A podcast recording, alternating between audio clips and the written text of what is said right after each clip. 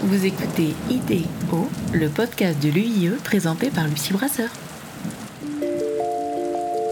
Usine d'eau potable ou station d'épuration, eau de pluie ou eau pluviale, grand ou petit cycle de l'eau, pour tous, élus ou simples citoyens, l'eau c'est notre ressource première. Il y a bientôt dix ans, une amie journaliste m'a demandé si je connaissais le secteur de l'eau. Journaliste économique, j'avais eu l'occasion de décrypter des industries aussi variées que la banque, le cinéma, la formation professionnelle ou l'industrie automobile. En revanche, je ne m'étais jamais penchée sur la question de ces entreprises qui construisent les infrastructures et fournissent les équipements du petit cycle de l'eau. Depuis, j'ai enquêté.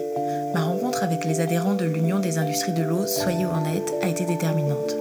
Canalisation, traitement des eaux usées, production d'eau potable, équipement, gestion de l'eau pluviale et de l'eau de pluie, brique après brique, ces acteurs engagés m'ont éclairé.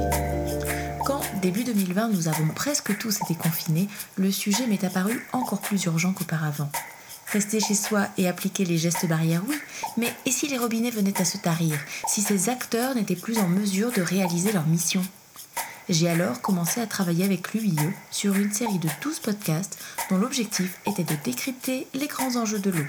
Patrimoine, investissement, compétences, infrastructures, travaux, équipements, industrie, économie circulaire, adaptation au changement climatique, qualité de la ressource.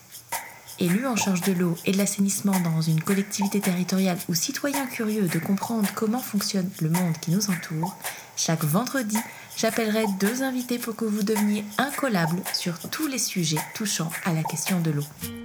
Les défis font légion et à partir du 11 décembre, nous les égrènerons au rythme d'un épisode par semaine. Vous êtes prêts?